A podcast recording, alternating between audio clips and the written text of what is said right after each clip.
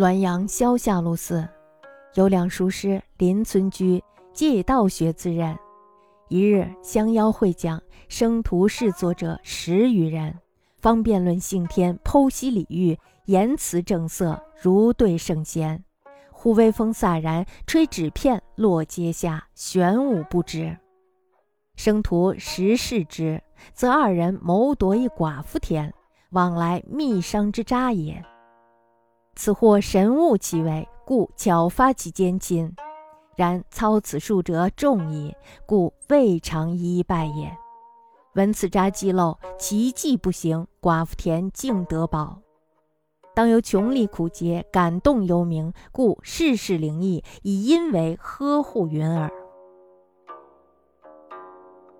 有两个私塾先生，他们两个人呢是邻村住着。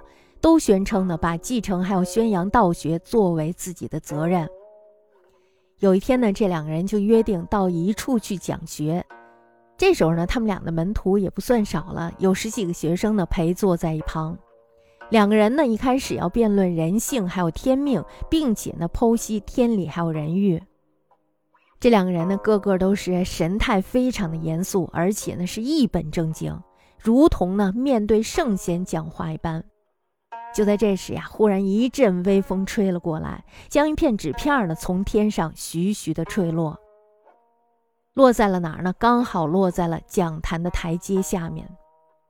这时候他的生徒们一看，哎，这什么呀？天降何物？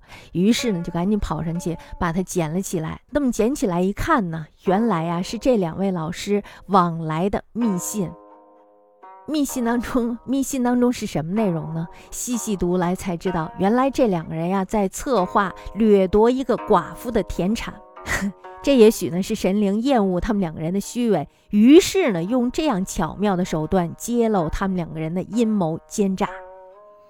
然而呢，这样干的人多了，并没有一一败露。听说呢，这两位熟师的私信暴露以后呢，诡计无法施展，于是呢，这寡妇的田产得以保存了下来。这应当就是那位孤独的寡妇苦苦的守节感动了这个神鬼，所以呢，鬼神显灵才在暗中保护他吧。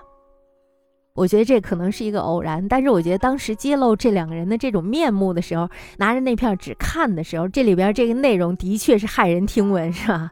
两个道貌岸然的家伙，这个故事非常的有趣，忽然间感觉自己有那么一点幸灾乐祸的感觉。